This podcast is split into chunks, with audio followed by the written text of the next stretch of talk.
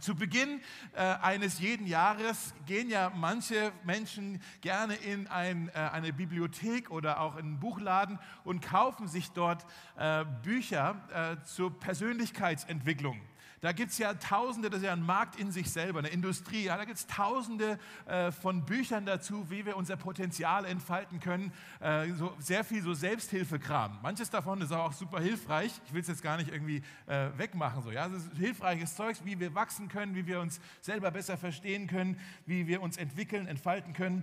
Und äh, das ist alles schön und gut, aber ich möchte euch heute sagen, auch gleich wieder zu Beginn des Jahres, Gott möchte höchstpersönlich Gott möchte höchstpersönlich dir helfen zu wachsen.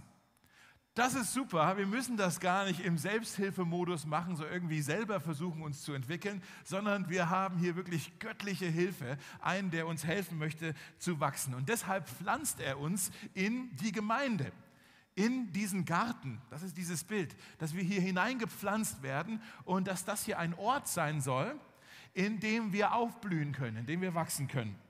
Ähm, für uns Stadtmenschen ist das ja mit diesem Bild von dem Garten vielleicht gar nicht so leicht. Das kommt uns ja vielleicht etwas fremd vor. Für manche unter uns, ihr wohnt schon so lange in der Stadt, für euch ist der Garten schon was ganz Exotisches geworden. Ja? Und äh, wir mögen ja die Parks, wir mögen einen Garten anschauen, aber wir haben eigentlich gar keine Ahnung vom Gärtnern. Manche von euch schon. Manche von euch habt eine Leidenschaft. Vielleicht habt ihr sogar auch irgendwo einen Strebergarten oder irgendwie sowas, wo ihr tatsächlich euch da ähm, entfalten können. Habe ich es falsch gesagt? Wie heißt es? Schreber. Was habe ich gesagt? Strebergarten. Das ist ja witzig. Also es ist auch verwandt vielleicht, ja, ein Schrebergarten. Ein Schrebergarten für die Streber. Also ihr wisst, was ich meine. Ein Schreber. Moving on, moving on. Ja? Für mich, ich komme ja, vielleicht wisst ihr das, ich komme eigentlich aus einem Dorf in der Nähe von Tübingen. Jemand hat mich vorher gefragt, warum redest du eigentlich so schwäbisch im Soundcheck? Ja? Ich komme aus einem Dorf, wirklich, da waren, äh, ich glaube, mehr Kühe als Menschen, die in diesem Dorf gewohnt haben. Ich, äh, nicht ganz, aber wir, wir waren, ich glaube, 300 Leute in diesem Ort. Also jeder hat auch einen Traktor, nicht ein Auto und so. Da bin ich aufgewachsen und so.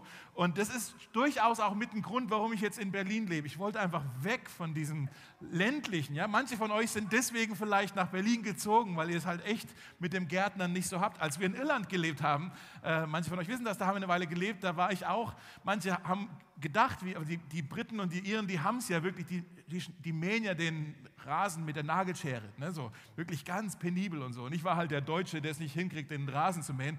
Und die haben auch gesagt, warum, warum darf der überhaupt wohnen? Wie hat denn der überhaupt ein Visum bekommen und so? Ne, alles. Vielleicht ist deswegen auch Brexit und all das passiert wegen mir. Egal du, wie du über einen Garten denkst, äh, ob du das mög, magst oder nicht so, äh, Jesus steht auf Gärten. Äh, das haben Könige so an sich übrigens. Wenn ihr ein bisschen rumgereist seid schon in der Welt, ihr müsst gar nicht weit reisen, geht mal nach Potsdam, ne? da gibt es äh, diesen schönen Schlossgarten dort. Wir haben ja in Berlin auch einen Schlossgarten. Oder vielleicht wart ihr mal in Paris, in Versailles oder mal in St. Petersburg, den Peters, Hof dort, ein wahnsinniger Garten. Ja? Also Könige stehen oft auf Gärten. Und bei Jesus ist es auch nicht anders. Er hat eine Vorliebe für Gärten. Da passieren entscheidende Dinge. Und das müssen wir, das musst du wissen. Wenn du Christ bist, dann sind die entscheidendsten Momente in deiner christlichen Geschichte alle in einem Garten passiert. Nochmal, wenn du Christ bist, die entscheidendsten Momente bei dir, die dich ja, verändern eigentlich, die haben ihren Ursprung alle in einem Garten. Ich möchte euch das nur im Schnelldurchlauf kurz zeigen, hier auf dem Bildschirm. Ganz am Anfang, Garten Eden. Das ist der Garten, in dem, next slide, ja, der Garten, in dem alles schief ging. Ja? Also erst war alles gut und dann ging alles schief. Das hat natürlich Auswirkungen, auch auf unser Leben gehabt. Ja? Dann als nächstes sehen wir den Garten, in dem Jesus unseren Platz einnahm. Im Garten Gethsemane. Vielleicht kennst du die Geschichte. Ein ganz entscheidender Moment. Da ging das los, dass Jesus jetzt gesagt hat, okay, jetzt bin ich nicht mehr nur der Prediger, jetzt, nehme ich ihren Platz ein. Jetzt tue ich, jetzt werde ich ihre Erlösung erkaufen in Gethsemane.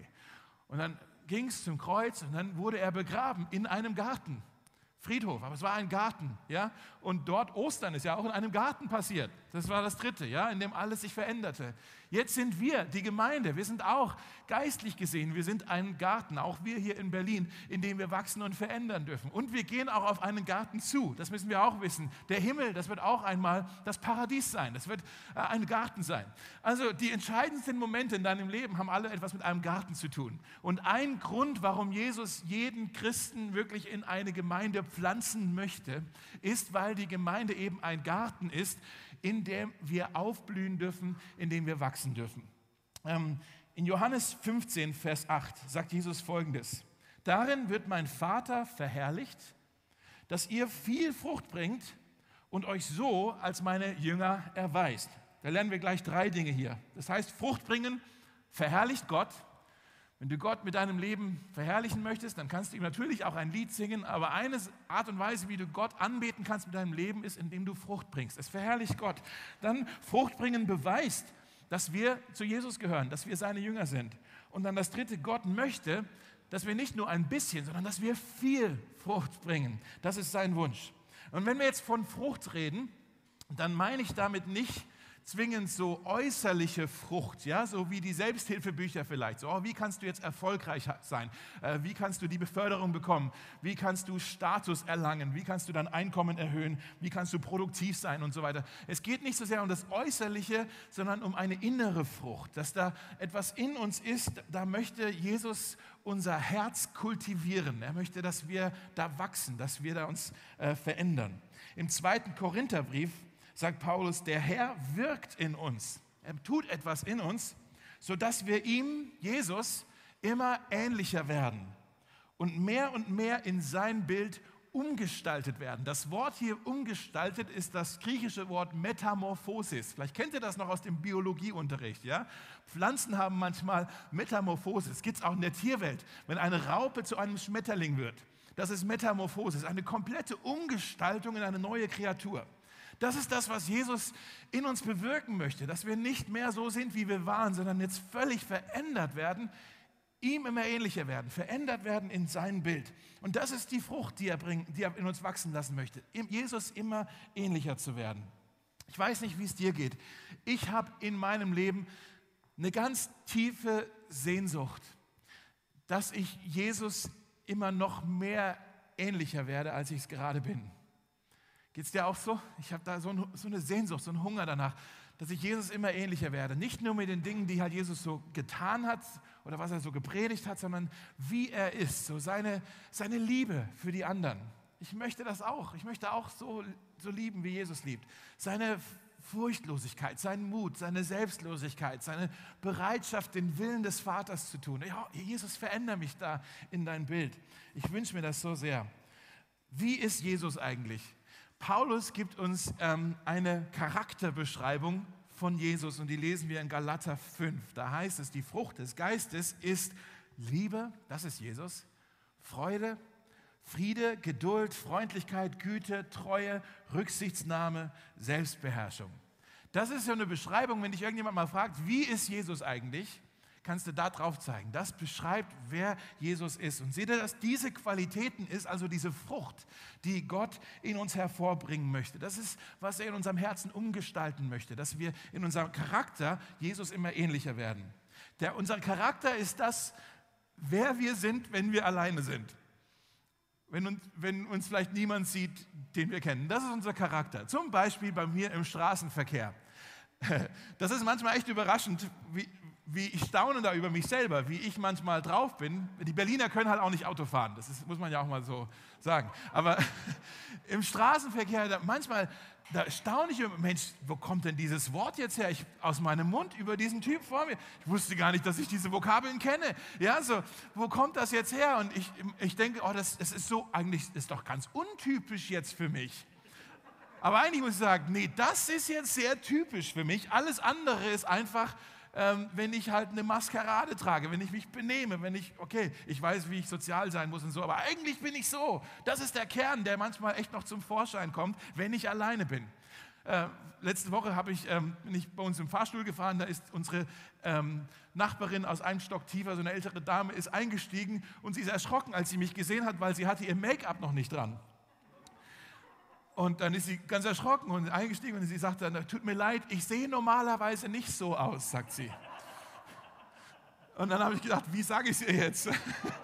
Ich sage, normalerweise, das ist so, ist so, wie du normalerweise aussehen würdest. Alles andere ist, wenn du halt dich anmalst. Ja, so, so siehst du normalerweise aus. So ist ein bisschen unser Charakter, ist eigentlich das tief ins drin, wie wir eigentlich normalerweise aussehen. Und da, so tief möchte Jesus in uns wirken. Und wenn ich diese Liste auch anschaue, hier diese Früchte des Geistes, dann merke ich, ich weiß nicht, wie es dir geht, ich merke, oh Mann, ich habe echt noch viel Strecke vor mir. Da ist noch ein langer Weg vor mir. Ich bin da noch weit weg davon. Jesus, du musst echt noch viel in mir verändern. Da ist noch ganz viel in meinem Leben, in meinem Herzen, wenn ich ehrlich bin da sehe ich noch überhaupt nicht aus wie du. Da bin ich noch äh, voller Gier, voller Geiz, voller äh, Vergleicherei, voller Stolz. Ja? Und Jesus, du musst mich da verändern. Ich habe da eine Sehnsucht danach. Die Frage ist, wie kultivieren wir denn in unserem Garten diese Frucht? Wie wächst denn da diese Frucht? Vielleicht warst du schon in anderen Gemeinden gewesen und da hat vielleicht auch schon mal jemand darüber gesprochen und hat dir gesagt, du musst dich halt ganz arg anstrengen. Du musst an dir arbeiten. Du musst es halt wirklich sehr versuchen und du musst Gott in deinen Gebeten wirklich Dinge versprechen, dass du sagst, Jesus, ich verspreche dir, ich werde jetzt ein guter Mensch sein. Jesus, ich gelobe, ich werde nie wieder sündigen. Ja? Vielleicht war das dein Neujahrsvorsatz. Hat nicht geklappt, ne? Hat nicht geklappt. Das funktioniert leider nicht. Das führt diese Erwartung, oh, du musst jetzt halt hart an dir arbeiten. Ich finde, das führt zu ganz viel Frust, zu einer unglaublichen Last auf unseren Schultern. So, oh, jetzt müssen wir halt irgendwie selber versuchen, hier irgendwie Frucht aus uns heraus zu produzieren. Und wie soll denn das gehen? Und dieses Bild von dem Garten, da geht es eigentlich nicht so sehr um Gartenarbeit, sondern es geht darum, dass Jesus sagt, ihr könnt hier eine Verbundenheit haben, kollektiv als Gemeinde, eine Verbundenheit könnt ihr hier haben zu einer Kraftquelle, die wirklich stark genug ist, um euch von innen heraus zu verändern. Es geht nicht um Gartenarbeit, es geht um eine Verbundenheit. Ähm, und da ist das Bild von einem Garten wirklich sehr gut.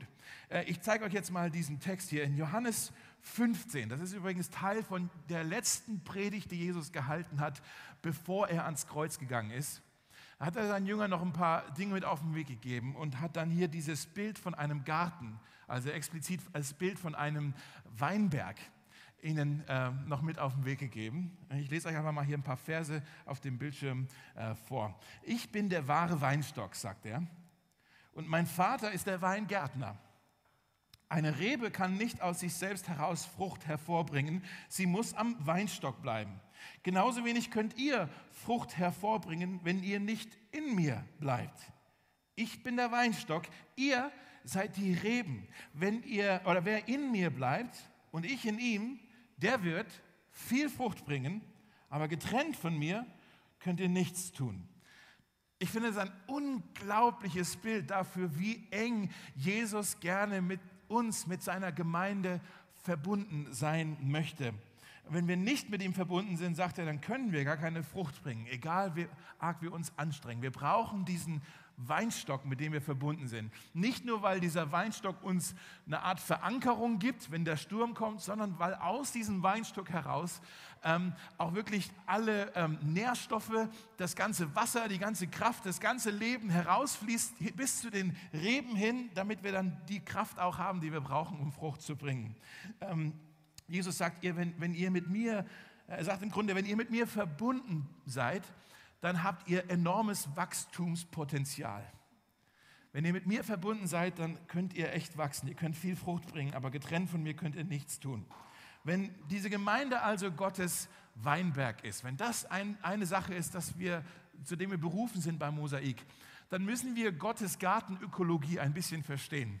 Ja? Ich möchte heute die Frage stellen, wie wächst denn überhaupt die Frucht in uns, in diesem Garten, in unserer Gemeinde? Wie funktioniert das überhaupt? Ich glaube, das sollten wir wissen. Wenn du es ernst meinst, wenn du Jesus immer ähnlicher werden willst, dann schreib heute gut auf, äh, schreib heute gut mit. Wir haben heute sechs Dinge, ich gehe es relativ zügig durch, sechs Dinge, die ich euch gerne mit auf den Weg äh, geben möchte über Gottes Gartenökologie. Das erste, falls ihr es aufschreiben wollt, äh, ist, Frucht wächst, wenn wir mit Jesus verbunden sind.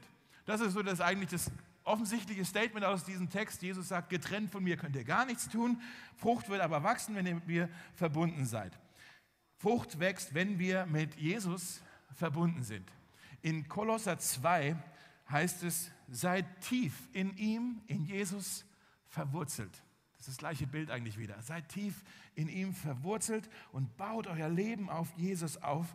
Und dann, dann werdet ihr im Glauben wachsen. Dann wächst was. Und euer Leben wird überfließen von Dankbarkeit für alles, was er getan hat. Ein unglaubliches Versprechen, oder?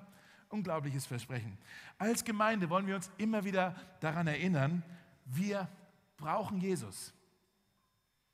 Wir brauchen Jesus. Wir sind absolut abhängig von Jesus. Deshalb soll sich bei uns in, bei Mosaik wirklich alles nur um ihn drehen. Alles hier kommt von ihm. Alles hier ist für ihn. Es ist wirklich alles für Jesus. Er ist der Herr über diese Gemeinde.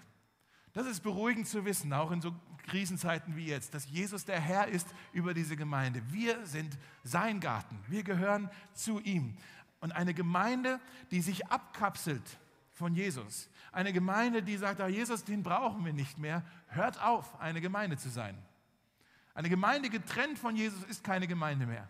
Deshalb bei uns, das ist das allererste und das ist wirklich das fundamental Wichtigste. Wir können, wir machen uns abhängig ähm, von Jesus. Wir wollen tief in ihm verwurzelt sein. Wie geht das? Jesus sagt es uns in diesem Text, Johannes 15. Er sagt zum Beispiel in Vers 7, bleibt mit mir verbunden und lasst meine Worte in euch bleiben. Ah, das ist das Erste. Dass seine Worte, die halten uns verbunden mit Jesus, wenn seine Worte in uns bleiben. Und dann sagt er auch, bleibt in meiner Liebe. Wenn ihr mir gehorcht, dann bleibt ihr in meiner Liebe. Ihr seht, mit Jesus verbunden zu bleiben heißt, wir bleiben verbunden mit seinem Wort und wir bleiben verbunden mit seiner Liebe. Verbunden mit seinem Wort und verbunden mit seiner Liebe. Wie geht das mit dem Verbundenbleiben mit seinem Wort? Das heißt, wir lesen dieses Buch. Ja, wir reden darüber. Jeden Sonntag in den kleinen Gruppen, das ist wirklich das Fundament bei uns. Das ist uns so wichtig. Vielleicht ist das offensichtlich, was ich gerade sage, aber das ist so zentral. Wir müssen uns daran erinnern, daran erinnern, dass wir das hier studieren, dass wir sagen, danach wollen wir leben, das hier wollen wir immer besser begreifen, das wollen wir in unserem Herzen tragen. Paulus sagt, tragt die Worte oder lasst die Worte von Christi reichlich unter euch wohnen. Die Worte Christi sollen reichlich unter uns wohnen.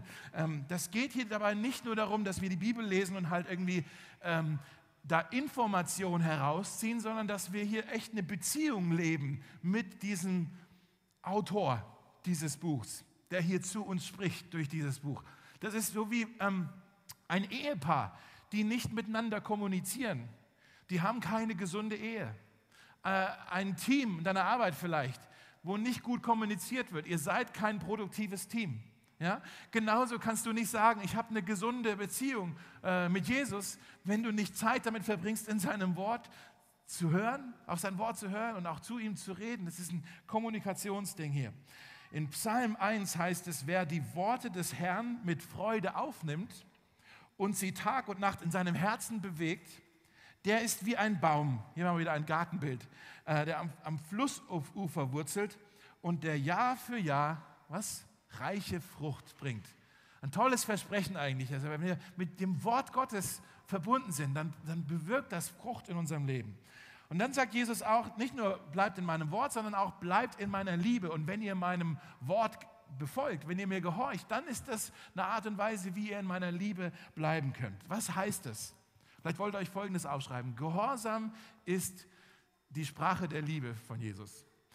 Gehorsam ist seine Liebessprache, vielleicht leichter formuliert. Gehorsam ist seine Liebessprache. Er liebt es, wenn wir seinem Wort Vertrauen schenken und es befolgen. Deshalb heißt es auch im Jakobusbrief, hört, auch, hört euch die Botschaft Gottes nicht nur an, sondern handelt auch danach. Nicht nur anhören, so toll, ist ja interessant, sondern wir befolgen dem auch. Wir handeln auch danach. Andernfalls betrügt ihr euch nur selbst. Bei Mosaik wollen wir uns da nicht betrügen, dass wir sagen, wir sind eine Gemeinde und wir haben ganz viel Bibelwissen im Kopf. Und auch guck mal, wie viel wir wissen. Und wir lesen alle die Bibel auf Griechisch. Mensch, wir sind aber schlau. Ja? Darum geht es gar nicht primär, dass wir ganz viel Bibelwissen haben, sondern wir wollen Täter dieses Wortes sein. Wir wollen sagen, wir vertrauen den Worten von Jesus. Wir wollen das ausprobieren. Wir wollen das anwenden. Wir wollen das wirklich leben. Wir wollen danach leben nach diesem Wort. So bleiben wir mit Jesus, dem Weinstock, verbunden. Und dann, wenn die Verbundenheit da ist, dann kommen wir jetzt zum zweiten, dann fließt nämlich der Saft vom Weinstock bis in die Reben. Und das ist das zweite, wenn ihr es aufschreiben wollt. Frucht wächst, wenn der Heilige Geist in uns fließt. Frucht wächst, wenn der Heilige Geist in uns fließt. Vielleicht sagst du nämlich, ja, wie soll ich das denn machen, überhaupt äh, mein Leben auf den Worten von Jesus aufbauen? Wie, wie soll ich das denn machen, seinen Worten, seinen Geboten äh, zu vertrauen und die zu befolgen? Ich schaffe das gar nicht, ich kriege das ja gar nicht hin. Und nochmal, der Schlüssel für diesen ganzen Text ist, dass Jesus sagt, getrennt von mir könnt ihr gar nichts tun. Ja? Deshalb ähm, schenkt er uns den Heiligen Geist. Das, deshalb heißt es auch, die Früchte, die da wachsen, sind die Früchte des Geistes. Schaut mal hier in Hesekiel 36 steht es, äh, sagt Gott, ich werde euch meinen Geist geben, damit ihr nach meinem Wort lebt und meine Gebote befolgt. Wie können wir Gottes Geboten befolgen? Ja, wir brauchen dafür den Geist. Ich werde euch meinen Geist schenken, der hilft euch dabei, der belebt euch das auch. Vielleicht wollt ihr euch nochmal folgenden Satz auch mit aufschreiben. Wenn Jesus mich zu etwas beruft, dann gibt er mir immer auch die Kraft dazu. Wenn Jesus mich zu etwas beruft, dann gibt er mir immer auch die Kraft dazu. Er gibt mir die Kraft, das zu tun.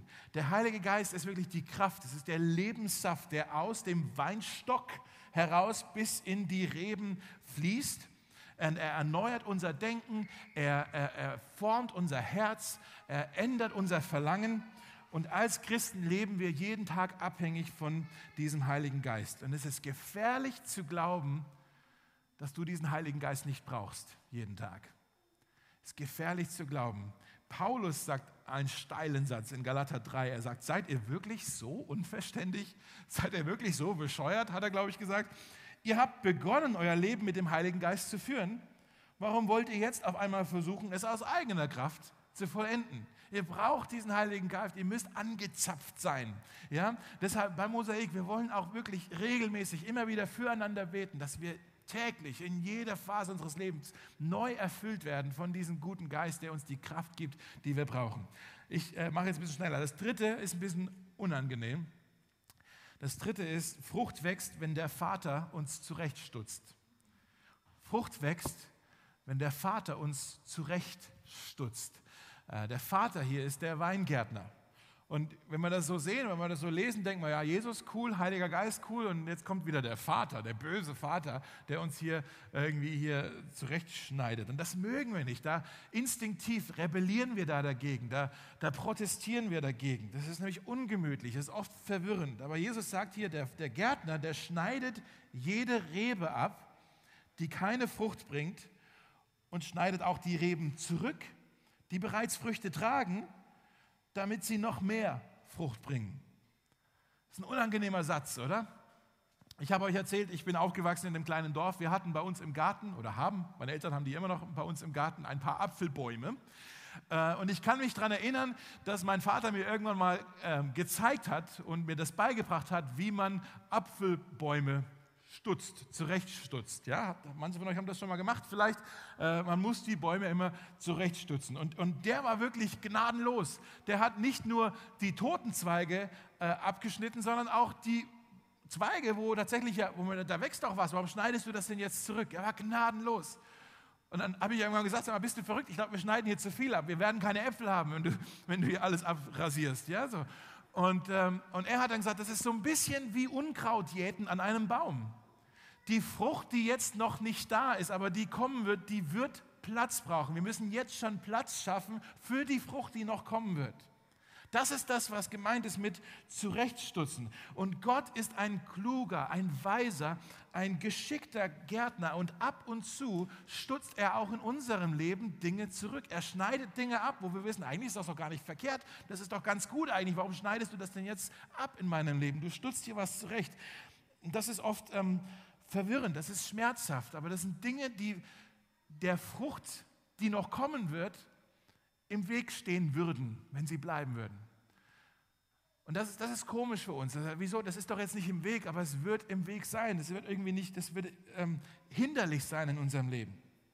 Und das ist verwirrend, weil wir eben nicht sehen, nicht so voraussehen können, wie der Gärtner, wie der Vater voraussehen kann kann zum Beispiel sein, dass du dich beworben hast auf irgendeine bestimmte Universität, ein tolles Programm und du bist nicht reingekommen. Und du denkst, ja toll, warum ist das denn jetzt? Warum ist das jetzt zurück zurechtgestutzt? Warum darf ich da jetzt nicht hin? Ich habe doch den Abschluss, warum darf ich da nicht studieren?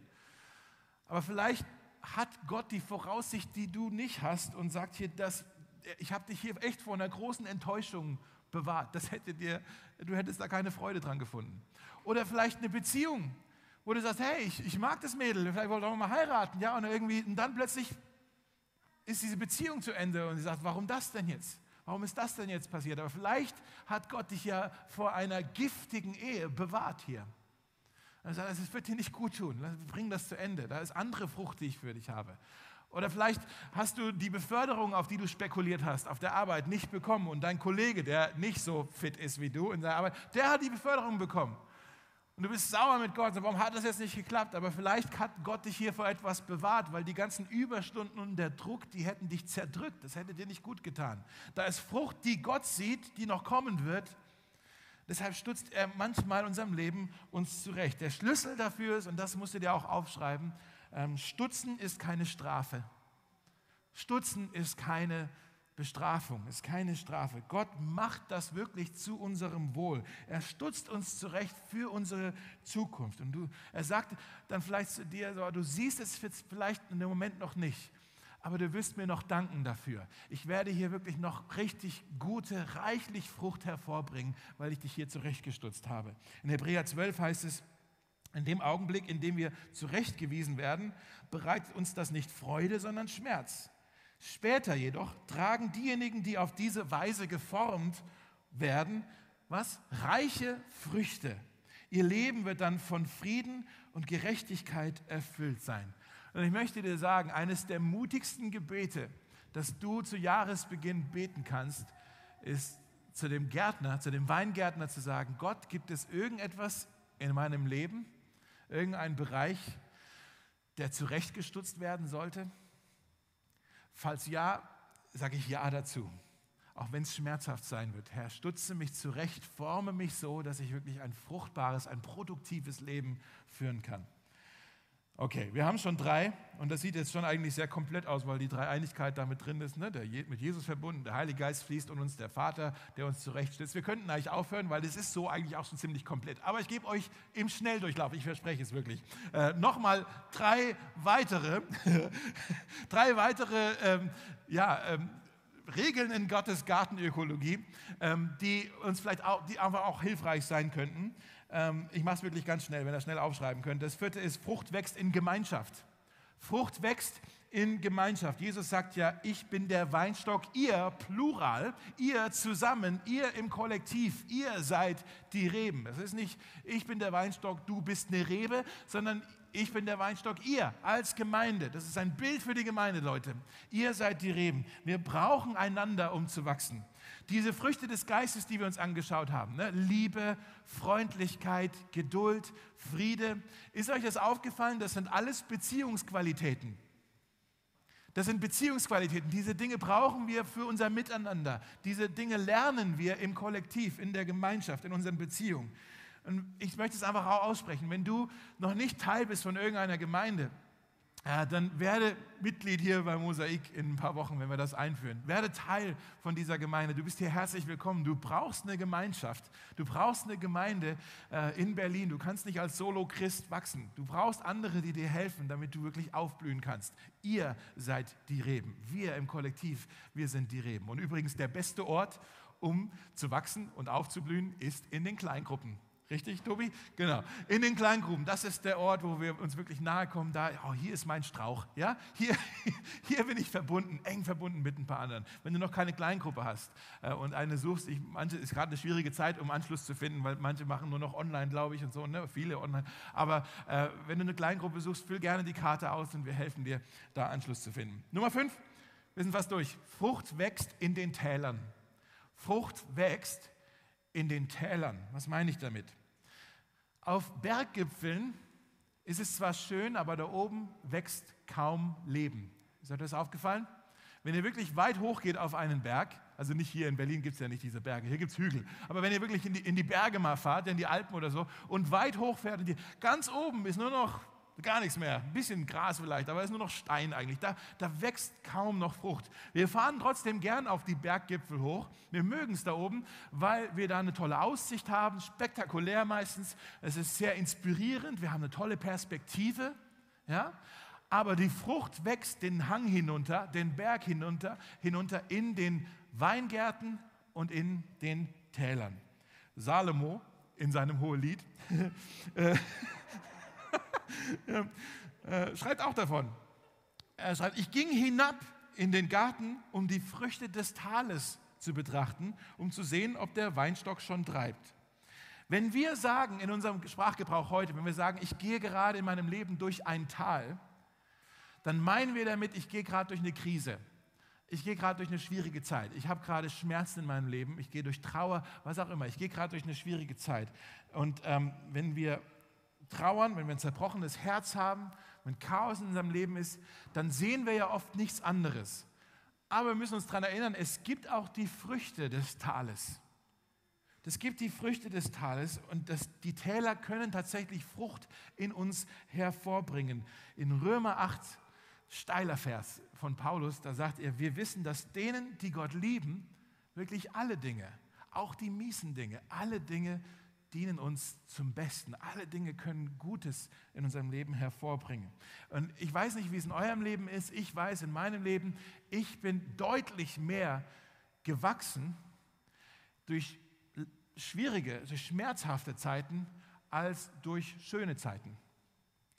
Das heißt nicht, dass ich irgendwie super scharf drauf bin, so, oh yeah, Schmerz, natürlich nicht. Aber im Nachhinein muss ich doch sagen, die Täler waren in meinem Leben viel prägender als die Berggipfel. Bei Weitem, die Täler waren prägender in meinem Leben, in meinem Reifeprozess und ich habe wirklich noch Strecke vor mir. Aber bisher waren die Täler prägender als die Berggipfel. Wenn also etwas schief läuft in unserem Leben, wenn wir irgendwie Schmerzen erfahren, wenn irgendwie wir trauern oder so, dann stellen wir instinktiv die Frage, warum? Warum passiert das jetzt? Warum muss ich das jetzt erleben? Das ist instinktiv die erste Frage. Das ist keine verkehrte Frage. Ich möchte nur, dass wir das kapieren. Diese Warum-Frage, die wird, uns nicht trösten. Die hilft uns eigentlich nicht. Weil selbst wenn wir die Antwort kennen würden, ging es uns auch nicht besser. Wenn zum Beispiel meine Frau morgen irgendwie vom Bus überfahren wird oder sowas, ja, dann würde ich sofort fragen, warum muss das denn jetzt passieren? Aber selbst wenn Gott mir dann erklärt, deswegen ist das passiert und sagt, aha, ist ja interessant, ich würde sie aber trotzdem vermissen. Ich würde doch trotzdem die Trauer spüren. Die, die, Warum, die Antwort auf die Warum-Frage, die tröstet nicht. Eine bessere Frage, und da kommen wir nicht sofort drauf, aber eine bessere Frage, die wir stellen sollten im Leid ist, was, Herr, was kann ich jetzt durch diese Zeit lernen? Wie kannst du mich jetzt durch diese Situation noch mehr in das Bild von Jesus formen und verändern? Das ist die bessere Frage. Und jetzt noch das allerletzte, Nummer 6. Frucht wächst mit der Zeit. Frucht wächst mit der Zeit. Es braucht Zeit, bis die Früchte reifen. Es gibt leider immer noch kein Instant-Obst ja, bei uns. Es braucht Zeit. Die Gesetze des Gärtnerns sind ja eigentlich drei. Man erntet, was man sät. Man erntet mehr, als man sät. Und man erntet später als man sät. Und das Dritte ist manchmal ein bisschen frustrierend. Aber kein Gärtner in dieser Welt, der pflanzt eine Obstpflanze und kommt am nächsten Tag wieder, um äh, irgendwie zu schauen, ob jetzt da schon Frucht da ist, die er ernten kann. Natürlich nicht. Er weiß, dass es gibt eine Zeit zum Säen und es gibt eine Zeit zu ernten. Und das ist meistens ein bisschen, da ist ein großer Abschnitt dazwischen. Ja? Wir müssen dem Ganzen Zeit geben, auch bei uns im Kollektiv. Wir geben einander, wir sind geduldig miteinander. Wir vertrauen darauf, dass Gott in unserem Leben am Wirken ist mein letzter Vers, Galater 6, Vers 9. Lasst uns als Gemeinde bei Mosaik daher nicht müde werden, das zu tun, was gut und richtig ist. Denn wenn wir nicht aufgeben, dann werden wir, und hier ist die Verheißung, in der zu, zu der von Gott bestimmten Zeit die Ernte einbringen. Lass uns beten. Jesus, wir danken dir so sehr, dass wir ähm, wie die Reben mit einem Weinstock dass wir so eng mit dir verbunden sein dürfen.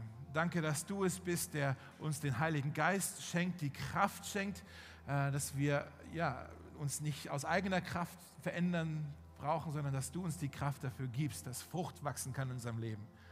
Wir danken dir auch, Vater, dass du es bist, der so geschickt und so weise uns auch immer wieder zurechtstutzt und uns vor Dingen bewahrt, die uns vielleicht langfristig gar nicht gut tun würden, die der Frucht im Weg stehen würden. Wir wollen dir da auch, wir wollen das einfach aussprechen. Wir vertrauen dir da, auch wenn es manchmal schwerfällt. Wir vertrauen da deiner guten Hand.